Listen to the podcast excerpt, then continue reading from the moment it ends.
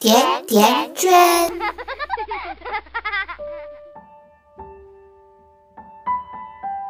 爸爸妈妈，你们好，我是甜甜圈家庭教育的圈圈。小朋友最期待，爸爸妈妈最头疼的寒假就要来了，如何安排一个科学合理的寒假呢？接下来您将听到的是来自 FM 幺五九四五八幺达意幸福家庭大社区的达意和您聊聊他的育儿经验。寒假这样安排，孩子好幸福。各位亲爱的朋友们，大家好，我是达意。再过几天啊，寒假就要到了。今天我分享的主题是如何与孩子一起计划安排一个有意义的寒假。孩子每一天的成长都应该是有意义、充实，并且充满美好回忆的。孩子们在紧张、忙碌、辛苦了一个学期后，终于迎来了对孩子们来说满怀期待的寒假。平时呢，孩子大部分时间都给了学校，寒假难得有如此多的时间和父母家人在一起，这是亲子成长的大好机会。面对寒假，孩子是兴奋的，充满期待的。父母一定要呵护孩子这份难得的好心情，更要营造让孩子快乐的氛围。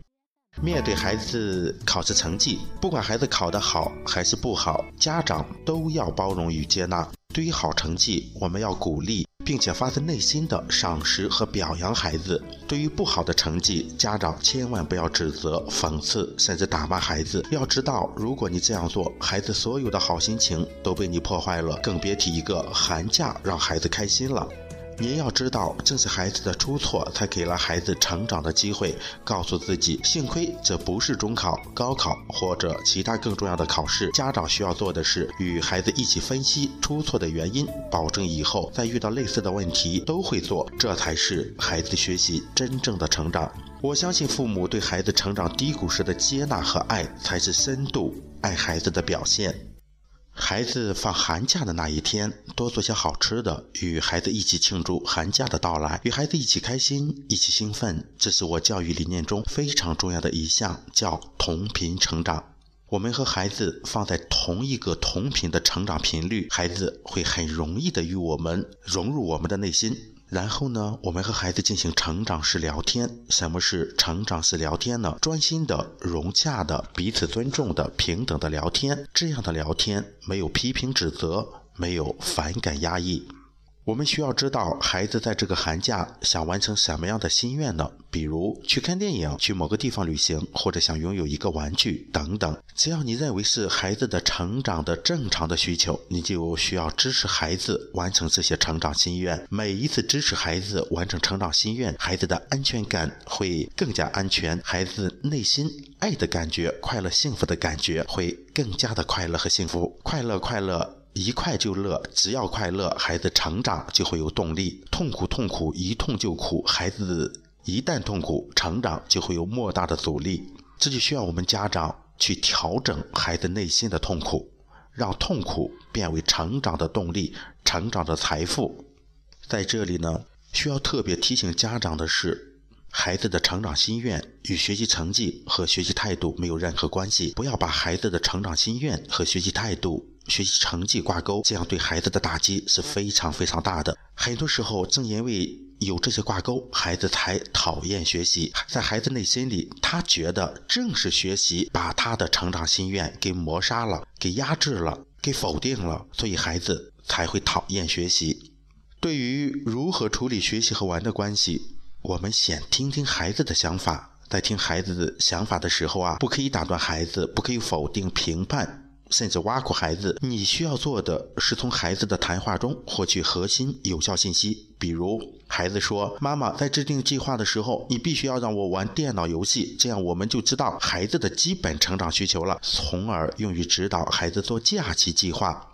至少我们每天都要给孩子半个小时的游戏时间。”只要孩子基本的成长需求满足了，孩子还是很有动力去做其他事情的。当孩子说完了，您再说一下您的意见或建议，并与孩子一起制定假期成长规划表。在制定计划的时候，切不可以强加家长的意志，多多参考孩子的意见与需求吧。毕竟这份计划要孩子亲自去执行。家长要平衡孩子每天学习和玩的时间比例，把寒假作业啊计划的每一天，一定要防止孩子突击做寒假作业的情况发生。要么寒假刚开始的第一周把作业做完，要么寒假末端临近开学的时候把作业做完，这都是不可取的。这不是享受寒假学习，而是应付学习、应付作业，这样的学习效率很低，效果很差。有相当相当一部分家长。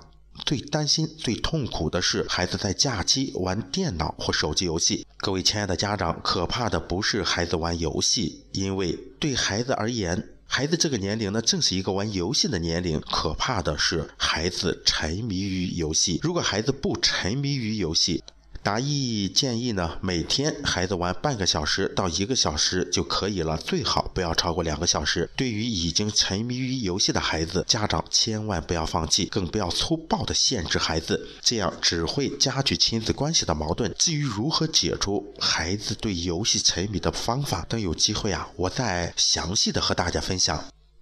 对于作息时间，不要因为放假了就可以好好放松了，而混乱了作息时间。特别是起床这件事情上，有的孩子一睡睡到十点，甚至睡到十二点，这是相当不可取的。建议孩子们假期起床时间比上学期间的起床时间推迟到一个小时之内，可以比平时晚起半个小时或者一个小时，并严格执行。如果超过起床最晚时间，给孩子适当的事去做，告诉孩子这不是惩罚，这是孩子违规赚来的。比如晚餐的杯碗碟盘，让孩子去洗刷，表达方式不一样，给孩子教育效果就不一样。如果我们说你起床起晚了，惩罚你一下，晚上吃饭的杯碗碟盘你来刷，孩子心里肯定不开心、不高兴。如果我们说，哇，你起床起晚了，我是非常愿意看到你起床起晚的，你为自己赚来了一件事情，这就是晚上的杯碗碟盘要你去洗刷。当孩子听到赚来的时候，孩子心里啊，他会好受一些，他反而觉得你很幽默，他反而很愿意这样去做。当我们和孩子啊把寒假计划表制定出来了，那么我们就把寒假计划表贴在客厅里，贴在房间里，甚至贴在门口上，只要孩子能看得见的地方，我们都要贴上。那么就不断的受到环境和这份寒假计划表的影响，孩子就会潜意识里就要去执行它。那么寒假计划表有些什么样的内容需要我们去制定呢？在这里呢，我建议制定四方面的内容。第一呢是学习方面的，包括学习内容、学习时间和完成效果，一定要有完成效果。那么第二点呢，就是孩子玩的计划、玩的时间、玩的内容。玩的效果。那么第三呢，就是孩子做事的计划、做事的内容、做事的时间和还有做事的效果。我们最终都要对我们的寒假计划做一个总结。然后第四方面就是其他项，其他项呢是随机的，是临时性的。各位亲爱的家长，寒假是孩子以后更好学习、继续学习的调整期。我们要保证孩子身心放松，并且啊得到充分的休息和调整的同时，一定要有如下的双保证。是什么样的双保证呢？第一保证，保证孩子的安全，这是头等大大事。这是最重要的，加强对孩子的安全教育。第一，不要碰火和电，不要带火机玩，教孩子安全用电常识。第二，教孩子遵守交通安全规则，过马路的时候一定要去多观察。第三，如果孩子一个人在家遇到陌生人，切记不要开门，一定和家长先取得联系。第四，不要去危险的地方玩，比如去公园结冰的湖面去滑冰，去建筑工地玩耍等等。第五，不要轻信陌生人等等等等。安全教育一定放在第一位，而且一定要有这样的教育的时间和教育的计划，给孩子安全的保障，先从我们父母给孩子的安全教育开始。那么第二保证呢，是保证孩子的学习状态，学习是孩子的天职，学习是孩子每天啊必不可少的成长行为，就像呼吸、吃饭、喝水一样。不要因为一个寒假让孩子失去了学习状态，这就得不偿失了。孩子自制力差，如果家长没有时间看孩子，或者没有能力更好的去影响孩子的学习，最好的办法是把孩子送到专业辅导培训机构，最好不要把孩子送到新开的或者开的时间不长的培训辅导机构，因为这样的培训辅导机构很可能经验不足，孩子很可能会成为机构发展的实验学生。在寒假里啊，只要家长有时间，就一定要陪伴孩子，和孩子在一起。你要知道，孩子越长大，离开父母的时间会越多；孩子越长大，我们和孩子相处的时间会越少。当孩子有一天终于去上大学了，我们每年啊，可能只是在寒假和暑假与孩子见面相处了。每一次陪伴呢，都是孩子幸福快乐的成长。家长可以和孩子共同做事，一定要多带孩子去书店，共同看书，让孩子感受书店强大的读书能量。或者和孩子一起做家务，要舍得用孩子，孩子才会更快的成长。在做事中，孩子的手脑得到协调配合，思维是主动的，并变得很活跃，这非常有利于孩子智慧的开发、学习能力的提升。与孩子一起做事，这是我教育核心的第二大理念，叫合作成长。我们在之前，我在和各位家长分享寒假需要注意事项的时候，我说了第一大理念叫做同频成长，那么第二大理念就是合作成长。只要和孩子同频在一起，只要和孩子共同做事，那么孩子的成长才会更有效率、更快乐、更幸福。